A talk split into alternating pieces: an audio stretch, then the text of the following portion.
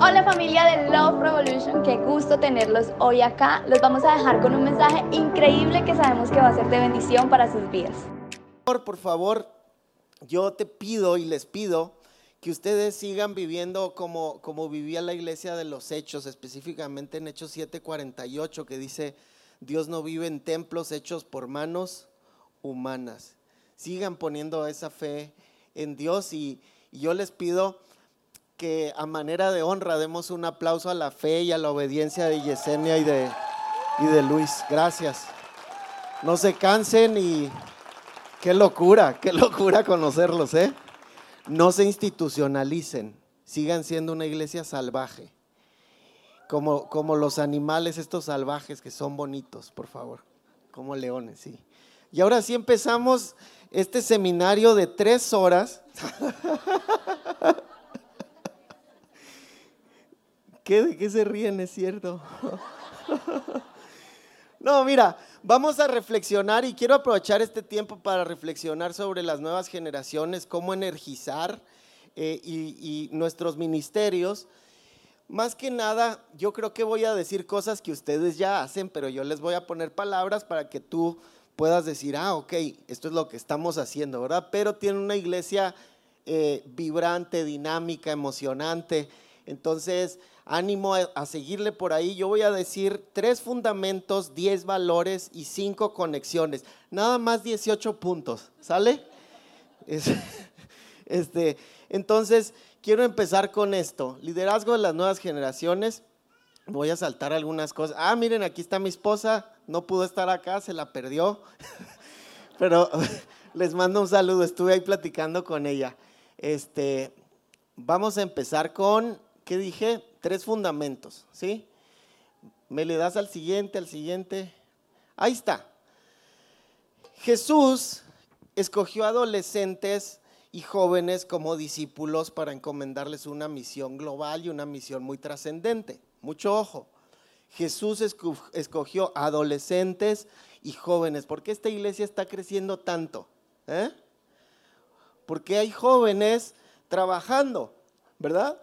En Mateo 17, 24, que habla sobre el impuesto del, templo, dice que cuando Jesús y sus discípulos llegaron a Capernaum, los que cobraban el impuesto del templo, estos son los, este, judíos, eh, se acercaron a Pedro y le preguntaron, ¿tu maestro no paga el impuesto del templo? Sí lo paga, respondió Pedro. Y aquí es un detalle, solo los mayores de 20 años pagaban este impuesto del templo que está, está establecido en Éxodo 30, 14. Dice, todos los censados mayores de 20 años deberán entregar esta ofrenda al Señor. Entonces el impuesto aquí solo lo pagaba Pedro y Jesús, ¿qué significa? Que todos los demás tenían menos de 20 años. ¿Sí? Entonces, ¿por qué es importante trabajar con nuevas generaciones o por qué es importante siempre tener el radar en el radar a las nuevas generaciones? ¿Por qué?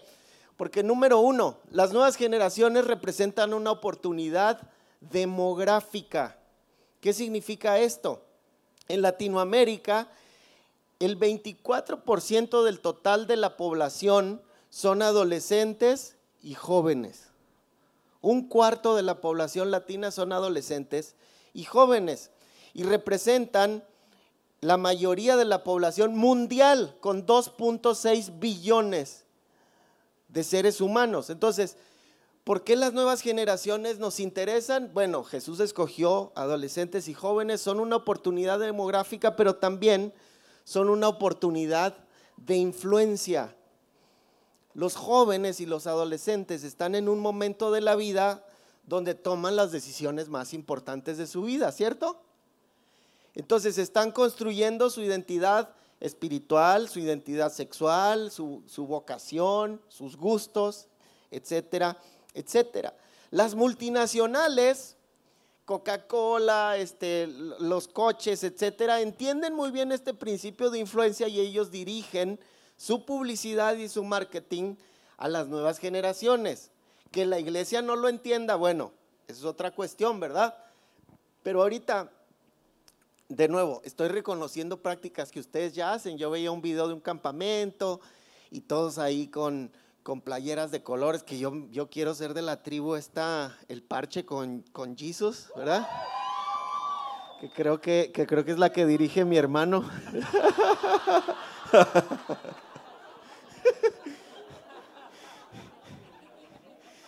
Y luego vi por ahí la tribu del agua, del fuego, los Sagitario, Géminis, Escorpión. Las multinacionales entienden esto y le apuestan a las nuevas generaciones.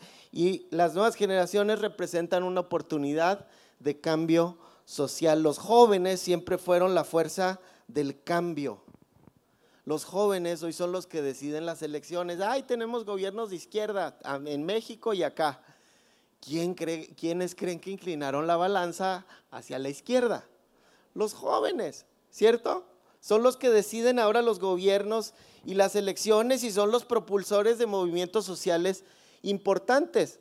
Llámese, por ejemplo, ahorita la ideología de género, la cuestión del aborto, etcétera. Bueno, el joven está buscando abanderar causas. Y si el diablo en, su astucia usa un paño multicolor para decir, ay, libertad sexual, porque la libertad se oye bonito, ¿no? Se oye bonito libertad. Entonces, los jóvenes que no tengan causas, llámese la causa de Jesús, causas sociales, ir a la cárcel, dar dignidad a las personas, etcétera, entonces van a abanderar causas que el mundo les proponga. ¿Estamos?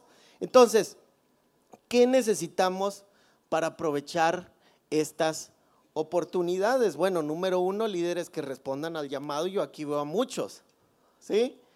Ya lo tenemos. Pero igual, esta iglesia yo, yo, yo este pronostico, no profetizo, pronostico que va a crecer mucho, ¿verdad? Porque, porque los líderes están respondiendo al llamado y mientras más voluntarios tenemos más capacidad de recibir más gente y más gente y más gente algún dato, dijeron en algún momento, creo que, que, Speaker, Andrés Speaker, que tu iglesia puede recibir a siete personas a razón de un voluntario. Entonces, si aquí habemos 100, pues 700, ¿verdad? O sea, no, sé cuántos voluntarios hay, pero esa es, es más o menos la escala.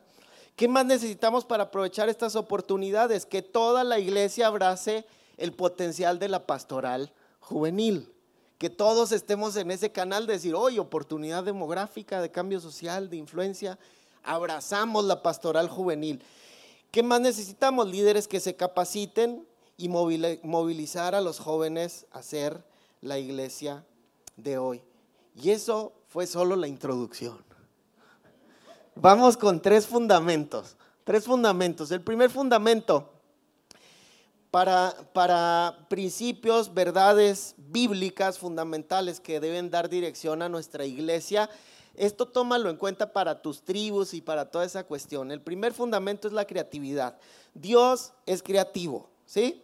En Génesis 1.26, hagamos al, ser humano nuestra imagen y semejanza y nosotros somos una expresión de la creatividad del Creador.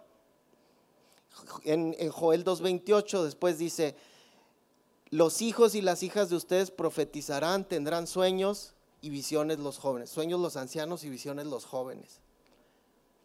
Entonces, el diseño humano es, un fuerte testimonio de creatividad. Entonces, nuestras iglesias, nuestros ministerios pueden y deben ser creativos. ¿Por qué? Número uno, pues porque Dios es creativo. ¿Sí? Dios es creativo. Número dos, porque Dios nos da libertad creativa de inventarnos los colores, los estilos, las formas, los lugares, etc. ¿Por qué debemos ser creativos? Porque tenemos imaginación. A mí, si algo me choca, son iglesias que aceptan paradigmas y modelos heredados de los 80 de los 90 etcétera, y llegan y los agarran para su iglesia y sin ninguna mínima pizca de imaginación que le agregan, este, lo hacen igualito como copia de papel carbón. Entonces tenemos imaginación. Incluyamos esto en, nuestros ministerios con creatividad. ¿Y por qué más? ¿Por qué otra cosa debemos de ser creativos? Porque vivimos en una sociedad de cambio constante. a cuántas iglesias y a cuántos ministerios la pandemia los puso a temblar. No sabemos qué hacer, no tenemos imaginación, ¿cierto? Y lo único constante en esta sociedad ahora es el cambio. Nunca antes en la historia ha habido tantas disrupciones tan profundas en periodos tan cortos de tiempo. Ahora las modas no duran nada, ¿cierto? Antes las modas a lo mejor duraban pues una temporada, ahora duran horas, minutos, ¿cierto? Entonces, hay una ley sobre esta cuestión de la creatividad y es esta. El ministerio juvenil o la pastoral juvenil debe liderar a toda la iglesia, a todo Love Revolution, a descubrir y expresar la creatividad que Dios nos regaló. ¿Estamos? Es emocionante esta ley de decir, todo el ministerio juvenil debe liderar a toda la iglesia a descubrir y expresar esa creatividad que Dios nos regaló. El segundo fundamento después de la creatividad es autenticidad. La autenticidad. En 2 Corintios 6:11, Pablo les escribe a los corintios y dice, les hemos hablado con toda franqueza y les hemos abierto de par en par nuestro corazón. Cuando hay líderes auténticos al frente, cuando hay líderes auténticos al frente, la cosa es magnética. ¿Sí? Sobre todo con las nuevas generaciones, porque las nuevas generaciones tienen como un radar, como un olfato que detecta la hipocresía, ¿sí? Que detecta lo que no es genuino, o sea, pastores que se ven hermanos y, y cambian el tono de voz, ¿no? Entonces, la autenticidad es fundamental para dar un testimonio genuino de lo que es el cristianismo. Fíjate esta frase que me gusta mucho. La, anterior no, no, había una frasecita antes. No. Bueno, entonces la ley, bueno, te leo la frase. Una vida habla mucho más fuerte que las palabras y hay que ganarse el derecho de ser oídos.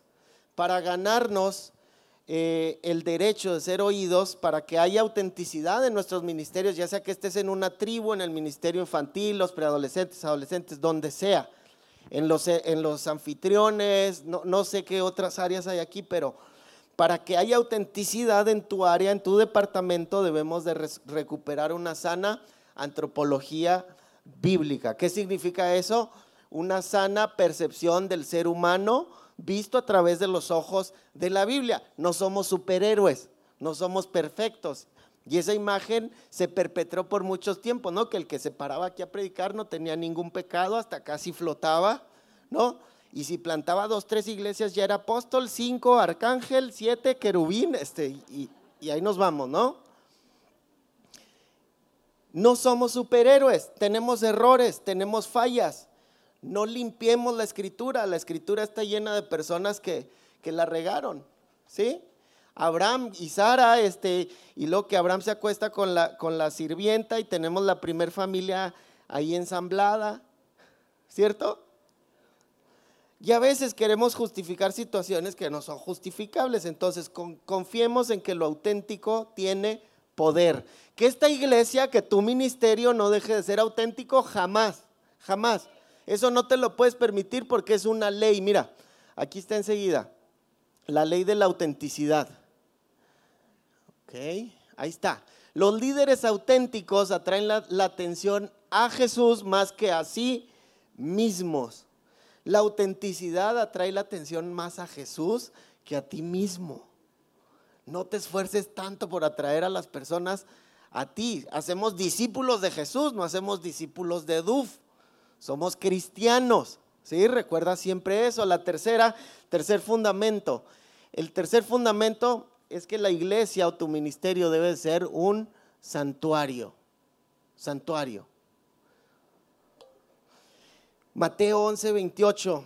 Vengan a mí todos los que estén cansados y agobiados y yo les daré descanso. Carguen con mi yugo y aprendan de mí, pues soy apacible y humilde de corazón y encontrarán descanso para su alma porque mi yugo es suave y mi carga es liviana. Cuando la iglesia se te empieza a hacer pesada, y difícil, no estás haciendo esta ley de, de santuario. Porque el yugo de Jesús es fácil y su carga es ligera. Y como humanos tendemos a complicarnos, ¿no? De, hecho, yo estudié el ministerio en Estados Unidos y allá es algo bueno, pero a la vez muy malo. Para todo hacen fórmulas, ¿no? O sea, este, bueno, y si la persona entra con el pie izquierdo, hagamos una fórmula. Y sale un manual y lo vamos a capacitar a todos los voluntarios. Este, este es el manual si la persona entra con el pie izquierdo. Este, cosas bien irrelevantes, ¿cierto? O sea, si hay cosas que necesitan manuales y métodos, pero no compliquemos el ministerio de más. ¿Por qué? Porque el yugo de Jesús, su dirección es fácil y su carga es ligera. La iglesia debe ser disfrutable y no debe ser sufrible. ¿Sí? Cuando dejes de disfrutar el ministerio, pausa. Pausa y repiensa qué es lo que está pasando.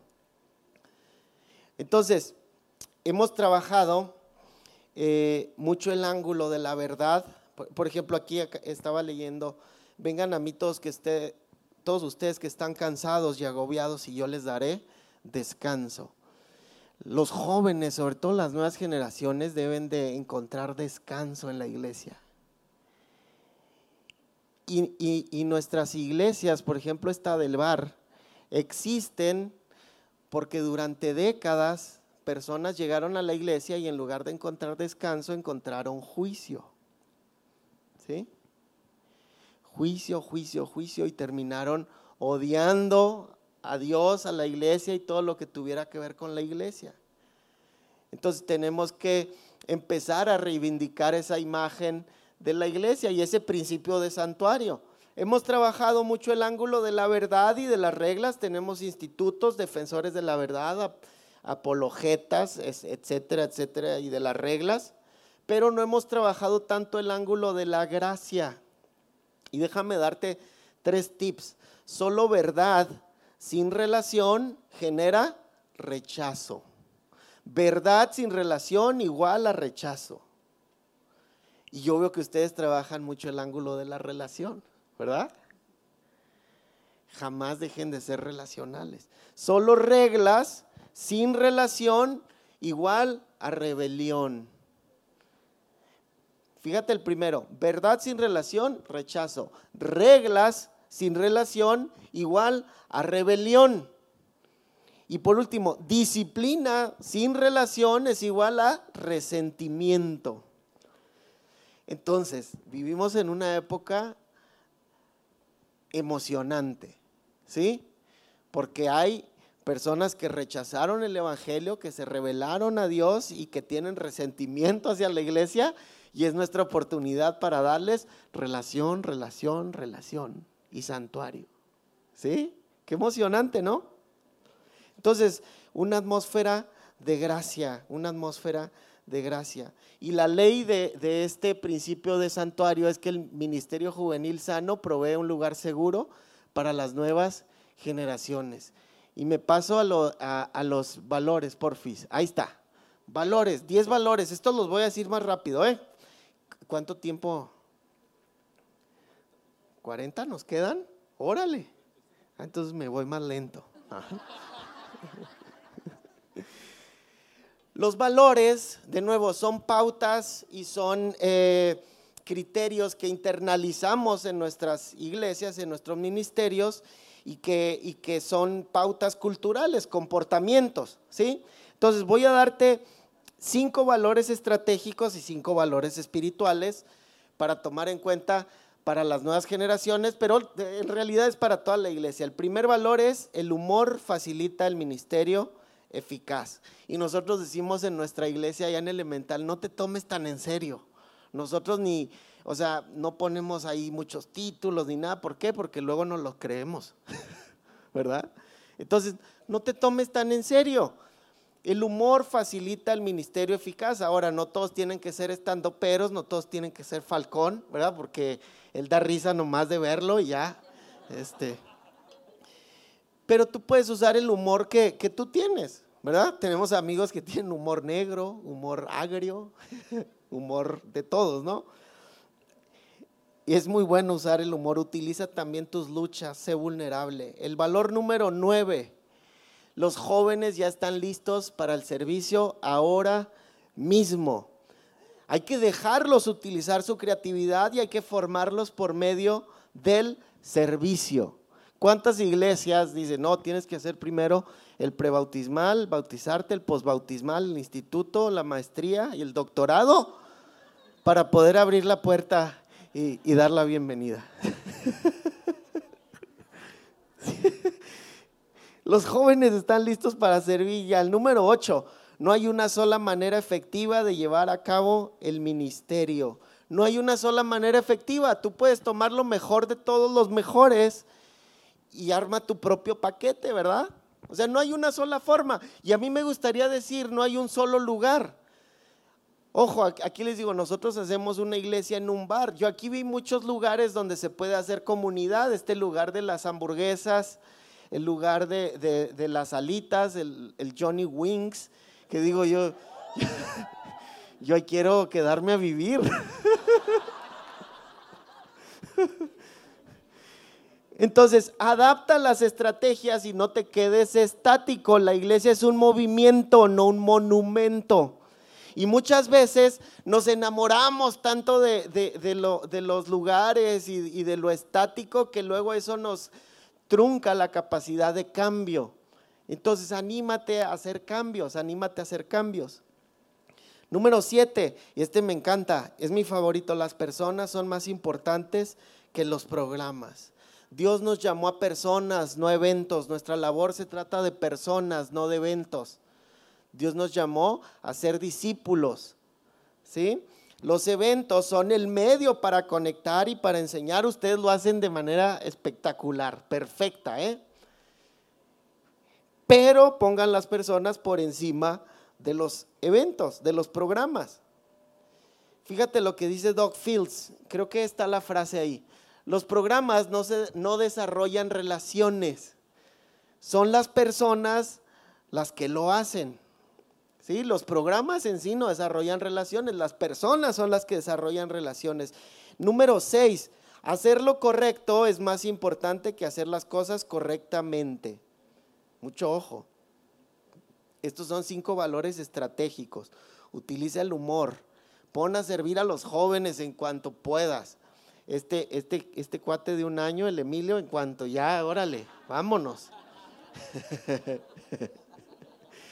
Otro, no hay una sola manera efectiva de usar, de llevar a cabo el ministerio, utiliza la imaginación. Otro, las personas son más importantes que los programas. Estratégicamente enfócate en las personas.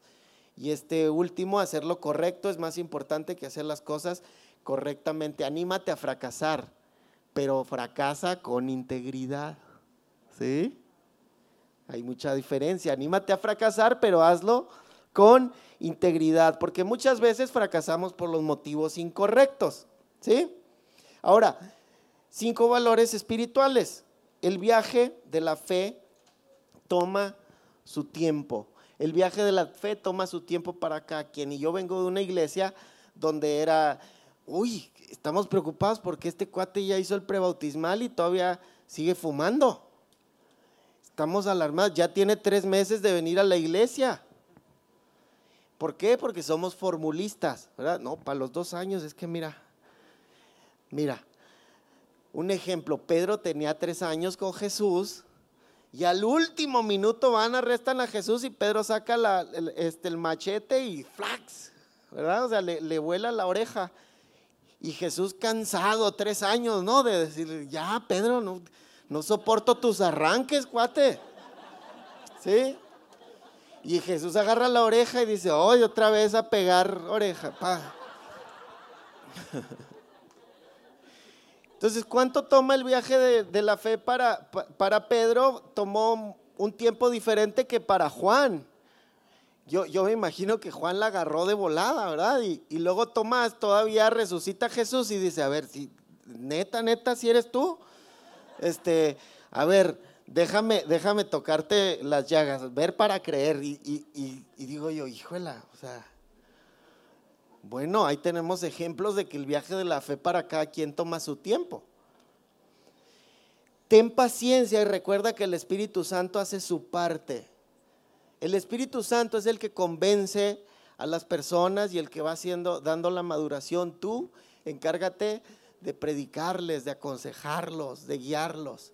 Pero el Espíritu Santo hace su parte. Cuatro, el silencio y la soledad son esenciales para poder experimentar a Dios. ¿Qué significa esto? Que debemos de eh, promover y participar en disciplinas espirituales. No todo el ministerio de jóvenes se trata de atracción y diversión, eso tiene su parte, pero también debemos de enseñarlos a que aburrirse está bien, ¿verdad? De eso hablo en mi, en mi libro, ¿no? Es la generación que no puede estar aburrida y todos los ministerios juveniles estamos ahí batallando y compitiendo. Ahora qué hacemos? Este, vamos a ponerles fuego aquí, este, vamos a, vamos a prender en fuego a un cuate que se aviente de un edificio, este, y así, ¿no? No, también necesitamos enseñar las disciplinas espirituales, ¿sí? Y hay disciplinas de abstinencia y disciplinas de participación. ¿Cuáles son las disciplinas de participación? Pues estudiar juntos la palabra, adorar juntos, eh, celebrar juntos, la comunidad, el servicio, ir juntos a la cárcel. Tenemos una cosa espectacular cuando tienes un ministerio que te deja entrar a la, a la cárcel rápido. Llévatelos a los adolescentes a la cárcel y déjalos ahí por un rato. ¿Verdad? O sea, terapia de shock le llaman, ¿no? Déjalos ahí un ratito y lo ya que salgan. No, sí, mamá, qué rica tu comida. Y disciplinas de abstinencia, también hay que participar en estas, la soledad, el silencio, el ayuno. Yo le agregaría el ayuno de celular, el ayuno de dopamina digital, el ayuno de redes sociales, la sencillez, la castidad, la discreción. Bueno, la castidad es uno de los grandes retos o gran, un, un desafío practicar esta disciplina de abstinencia en estos tiempos, ¿cierto? ¿Por qué? Porque vivimos con jóvenes que están siendo hipersexualizados, bombardeados con contenido sexual día y noche, ¿verdad? En los anuncios de las papitas, en el anuncio de los cacahuates, en lo que sea, ahí sale cuestiones sexuales. Tercer, tercer punto, o, o el valor tres, el crecimiento espiritual es espiritual, no es matemático. Cada quien es único y cada quien tiene su forma de conectar con Dios. Esto te puede servir mucho en las tribus, ¿verdad? O sea, a mí se me enseñó, tienes que orar hincado y, a cierta hora, ¿no? 5 de la mañana, este, y orar 30 minutos, leer cinco capítulos de la Biblia. Bueno, pues yo nada más he podido levantarme dos veces a las 5 de la mañana en toda mi vida, ¿verdad? Yo conecto con Dios de otra forma, ¿verdad? Entonces, el crecimiento espiritual es espiritual, no pongamos fórmulas matemáticas a eso. Valor 2, conocer a Dios es más importante, ¿qué dice? Que enseñar de Él. Es un valor importantísimo. De los espirituales, este es el que me gusta más y es con el que más batallo, ¿verdad? Este, conocer a Dios es más importante que enseñar de Él. Muchos podemos caer en esta trampa, podemos empezar en ese ritmito, ¿no? De, enseñar de Dios sin estar con Dios. Entonces, si diriges una tribu y lo que sea, sí, prepara tu clase, estudia y lo que sea, pero pasa tiempo con Dios, conoce a Dios. Porque si no, luego, eh, dice un amigo rapero, empiezas a circular en el ministerio de manera ilegal, ¿verdad? Se te venció la licencia y, tú ministrando y, das de algo que no tienes, ¿no? Entonces es muy peligroso. No te seques, no te quemes. Acuérdate la parábola de las vírgenes, de, las lámparas de aceite, que tu lámpara no se vacíe de aceite. Y si ves que se está vaciando y necesitas rellenarla, hey, Luis, yes, time out, este, se me está vaciando acá el rollo, este, necesito volver, volver a llenar. Estamos, y el número uno, Dios es quien está en control, no tú. Nosotros no estamos en control, Dios está en control, nosotros somos solo una herramienta y el Espíritu Santo hace el trabajo que nosotros no podemos hacer. Descansa en eso, descansa en eso. Y por último, tres habilidades, tres, cinco conexiones, ¿verdad? Sí, cinco habilidades para conectar con las nuevas generaciones que son obligatorias y tú vas a reconocer las que tu iglesia ya está haciendo, ¿no? Para, para tener un ministerio eficaz, dinámico, en, el contexto que, que tengas, ¿no? La primera es ayudar a las nuevas generaciones a conectar con el diseño de Dios. Un ministerio integral se conecta con las cinco áreas de la realidad del desarrollo adolescente y joven. Esas cinco realidades de desarrollo son el desarrollo físico, el desarrollo intelectual, el desarrollo emocional, el desarrollo social y el desarrollo espiritual. Toma en cuenta las cinco, ¿sí? Hay iglesias, hay muchas iglesias que se enfocan nada más en el desarrollo espiritual, ¿sí? Y está bien, pero no nada más esa área está, por ejemplo, un área, una, un ministerio que se enfoca nada más en desarrollar el área espiritual y deja fuera el área intelectual, va a tener jóvenes que se las van a ver negras en cuanto entren a, la universidad, ¿verdad? O a una universidad donde tengan un profesor de izquierda y, que les, les, suelte dos, tres este, dilemas ahí filosóficos y ellos dicen, plup, este, no, pues Génesis 1.26, este, apologética del siglo XXI, desarrollemos también su área intelectual. Y luego, si hay iglesias o ministerios que nos enfocaríamos mucho en desarrollar el, área espiritual y dejar el área emocional fuera. ¿Sí? No enseñas a las personas a sujetar sus emociones a Dios o no tomas en cuenta toda esta área psicológica, emocional, los sentimientos, etcétera, ¿no? Entonces, luego, de nuevo, tienes a personas que están pasando por una crisis emocional y que, y qué hacen, ¿verdad? no, es que yo creo que Dios me va a ayudar en esto y, no pasa, ¿no? O sea, o no se sana el enfermo o se muere la persona, lo que sea, y entra en una crisis, ¿qué? Emocional, porque nunca trabajamos el área emocional con ellos. ¿Se entiende este punto? Bueno, pasamos al segundo, conectar con las necesidades fundamentales de las nuevas generaciones. Ahora, la primera era conectar con el diseño de Dios, que es la realidad de su desarrollo. Se están desarrollando físicamente, intelectualmente, emocionalmente, espiritualmente y socialmente. Pero también hay necesidades fundamentales, que hay necesidades que no cambian a pesar de la evolución tecnológica. ¿sí? Ellos necesitan ganar un sentido de identidad, ganar autonomía, porque están en transición hacia la adultez, me refiero a los adolescentes y a los jóvenes, y necesitan relaciones significativas. ¿Sí? La iglesia necesita llenar ese vacío a la mejor relacional, porque ahora hay muchas casas monoparentales y, que tenemos muchos jóvenes que no tienen una figura paterna, y ahí es donde la iglesia debe de proveer padres, ¿verdad? De hecho, así está estipulado en la, en la Biblia, en Hechos. La palabra mentor es una palabra muy nueva, porque no existía, porque antes la iglesia se encargaba, si había una deficiencia en la familia, la iglesia se encargaba de suplir esa deficiencia relacional con las personas. Ah, tenemos una viuda, la iglesia se encarga. Tenemos un huérfano, la iglesia se encarga. Tenemos una familia monoparental, la iglesia provee una figura paterna o materna, un tío, una tía, etcétera. ¿Sí? Interesarte en la vida de los jóvenes es el prerequisito para trabajar con ellos. Así de simple. La tercera conexión, necesitamos conectar con el contexto cultural.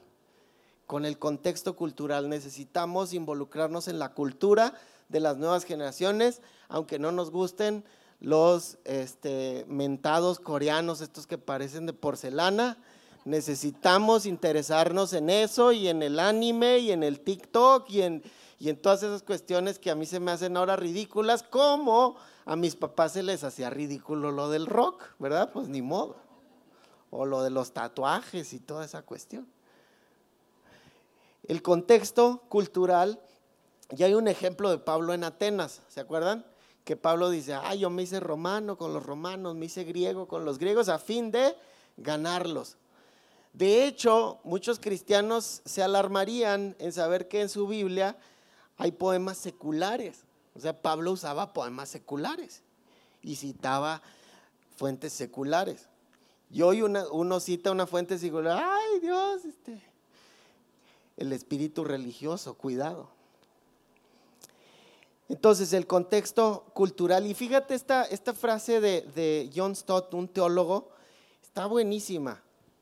Y yo creo que esta, esta es muy clave para Love Revolution, para esta iglesia, que dice, nuestras defensas culturales pueden impedirnos oír el trueno de la palabra de Dios y dejarnos con los ecos reconfortantes de nuestros propios prejuicios culturales. Nuestras defensas culturales pueden impedirnos oír el trueno de la palabra de Dios. ¿Qué te estoy diciendo? Que hay cristianos subculturales que están tan blindados que ya ni escuchan lo que Dios está haciendo y, ellos prefieren quedarse en la zona muy cómoda de sus prejuicios culturales.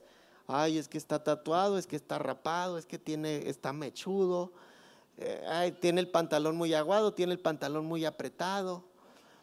Bueno, pues nada, les gusta, ¿verdad? ¿Qué hacemos? Bajen esas defensas culturales y yo sé que van a decir, pues ya las bajamos, ni tenemos, ¿verdad? Cuarto y quinto para ya terminar. Cuarto, necesitamos conectar con el calendario. Necesitamos conectar con el calendario. Hay que predicar eh, de lo que está aconteciendo. Y nosotros nos hemos metido en unas broncas por, por, hacer este principio, esta conexión, porque pues en junio es el mes del orgullo, junio o julio, ya no me acuerdo, junio. Es el mes del orgullo y en México pues hasta el camión está de arco iris, te tomas el agua y tiene etiqueta de arco iris y paletas y todo, dices tú, ay, el, diluvio. este, entonces, pues se nos ocurre hacer una serie del LGBT, ¿no? Y pues nos hemos metido en una gran bronca, pero gracias a Dios conectamos con el calendario, ¿verdad? Y hay, que agarrar al toro por los cuernos y hay que predicar eh, sobre los argumentos que nosotros tenemos contra la ideología de género desde el púlpito o desde enfrente. Y había un teólogo que decía, el cristiano debe tener la Biblia en una mano y el periódico en la otra, ¿verdad? Ahora, pues el cristiano con la Biblia en una mano y con el, con el iPhone, el teléfono en la otra. ¿verdad? Para saber qué es lo que está pasando. Necesitamos estar conectados con los eventos actuales y conectar con los problemas y con las crisis y con las cuestiones de hoy, no de hace 20 años. Te platico algo bien, bien rápido. Cuando nosotros tomamos un ministerio de jóvenes en Las Vegas, tomamos el ministerio y como a los 15 días se legalizó el uso de la marihuana recreativa. Entonces, de la noche a la mañana salieron un montón de tiendas de, marihuana, pero estas tiendas parecían Apple Store, o sea, una cosa tan bonita que hasta yo quería, ay, a ver, este. Entonces mi esposa y yo íbamos a, un McDonald's o algo así en una plaza y en esas plazas pues había estas tienditas y tú veías a los chavos entrar así, uff, o sea, como que iban a comprar un iPhone y luego salían con una bolsita este, de así muy mona, como si fuera de esas de Prada, así, pero, llena de marihuana. Y ellos iban así, pero encantados, ¿no? Entonces, eh, estoy hablando de, conectar con el calendario. Entonces decía, decía yo, me puse a platicar con Ivette y con algunos papás de la iglesia y decía, bueno, ¿cómo le hacemos para conectar con estos eventos y conectar con, estas, con este contexto cultural? Está, está, está cañón, ¿no? O sea, ¿qué hacemos? Nos ponemos de alarmistas, les damos estrategias, ¿qué les predicamos? No, pues vámonos a la fácil, prediquemos salmos, ¿no? ¿No? O sea, eso implica una gran labor intelectual, implica una gran labor intelectual, o sea, ¿quién quiere predicar de ideología de género? No es popular, no está padre, no está padre y lo tienes que hacer con mucho amor, pero con mucha verdad también. Entonces, conectar con el calendario. Por último, conectar con las prioridades de Dios. ¿Cuáles son las prioridades de Dios? Que modelemos la, la verdad bíblica con fidelidad. La verdad bíblica con fidelidad porque Jesús definió ya el qué. Entonces ese qué vamos a llevarlo en un vehículo que se llama el cómo. El cómo no nos lo dijo. Él nos dijo que vayan, hagan discípulos, bautícenlos, enséñenles a que obedezcan. Punto, ese es el qué. Como lo hagan, si quieren hacerlo de cabeza, ahí en el Johnny Wings, en el parque, en donde sea, ¿verdad? O sea, sentados todos así viendo para enfrente, o mejor todos vemos para atrás, o en círculo, en cuadro, no sé, como sea. Pero las prioridades de Dios es hacer discípulos, es ser una iglesia misional, usar los dones de todos. Y una iglesia misional, con esto termino y, yo quiero que, lo lleves en tu corazón. Por mucho tiempo, las iglesias hemos tomado una postura misionera Estoy hablando de la misión, ¿no? La misión es vayan, hagan discípulos, bauticen y enseñen. Eso es, la misión. Y nuestra postura misionera o misiológica ha sido adoptar un ángulo atraccional, ¿verdad? Hacer nuestros programas atractivos. Nada de antibíblico en eso, ni nada de malo. De hecho, la iglesia de Hechos era muy atractiva para la comunidad en general. Y eso ya lo tienen, ya lo tenemos. Pero yo les propongo algo más también, adoptar, aunado a ser atractivos y seguir siendo muy atractivos, o sea, una iglesia pegajosa, una iglesia magnética, ser encarnacionales. Y, ser encarnacionales resume todas estas conexiones, todos estos valores, todos estos fundamentos que te platiqué. ¿Y qué significa la encarnación? Es ese evento donde Dios, el Dios del universo, decide encarnarse y meterse en nuestra realidad en un contacto profundo y bien, bien cercano. ¿Para qué?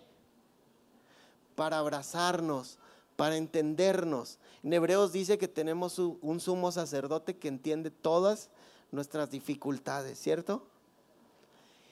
Y ese mismo acto, esa misma inspiración, yo quisiera que tú la llevaras en tu corazón. ¿Cómo puedo ser más encarnacional. Y ojo, ser encarnacional, para que no se malentienda, no es ir y hacer eventos que se parecen a la reunión de domingo, solo que con un llamado evangelístico, ¿no? ¿Cuántos quieren aceptar a Jesús?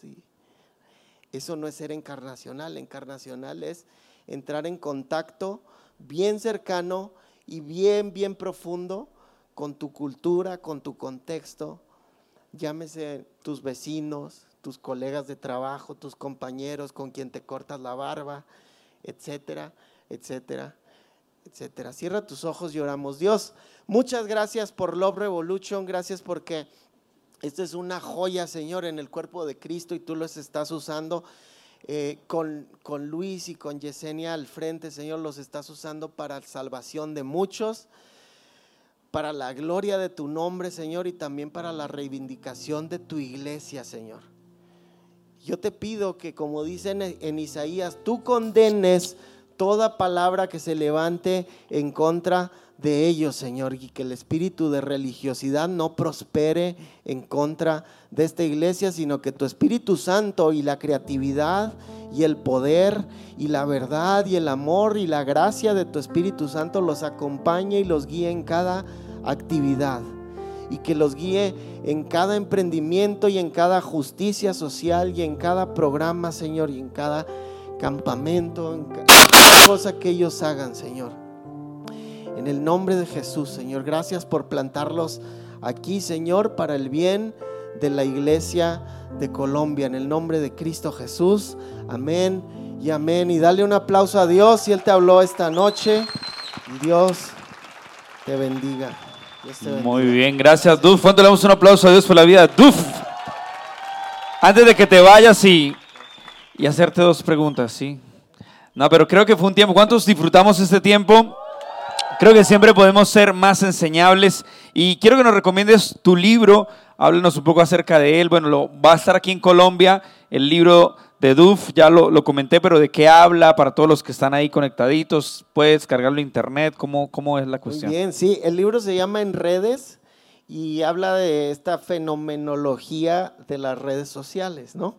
Cómo estamos cada, cada vez desarrollando más adicción, eh, la cuestión de la hipersexualización, la hiperestimulación y la hiperconectividad, esas tres cosas que si, si no somos muy astutos, si no somos muy intencionales, nos van a llevar ahí a ser adictos y, estar ahí todos estimulados todo el tiempo. Yo tengo una frase súper mega contra hiperarchi. Ah, eh, cuéntanos un poquito acerca de eso, de esas tres cositas que mencionaste, de la hipersexualización. Lo hablaste en Medellín, bueno, muchos de los que están aquí fueron a, la ciudad de Medellín, pero de pronto eh, en medio de ese libro hablas acerca de eso, entonces que nos puedas compartir. Bueno, la hipersexualización es este, esta condición, esta cosmovisión pornográfica del mundo, ¿no? Hoy tú tienes más fácil acceso a pornografía que ir por un vaso de agua a la cocina, ¿no? Entonces, en, ese desafío viven nuestros, adolescentes, pero también los adultos, ¿verdad? O sea, lo enfoco, pero todos sabemos que, que, batallamos todos con esa cuestión.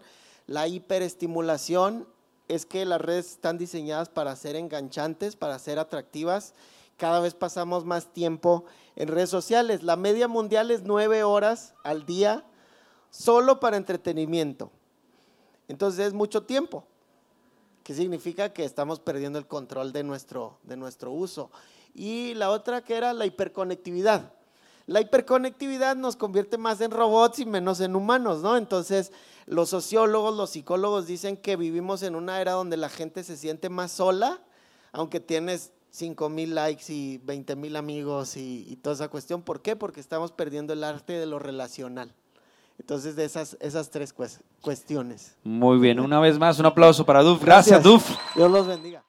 Familia, gracias por quedarte hasta el final del mensaje. Esperamos que haya llegado a tu corazón y que sobre todo haya traído palabra fresca para tu vida. Nos vemos a la próxima. Dios te bendiga.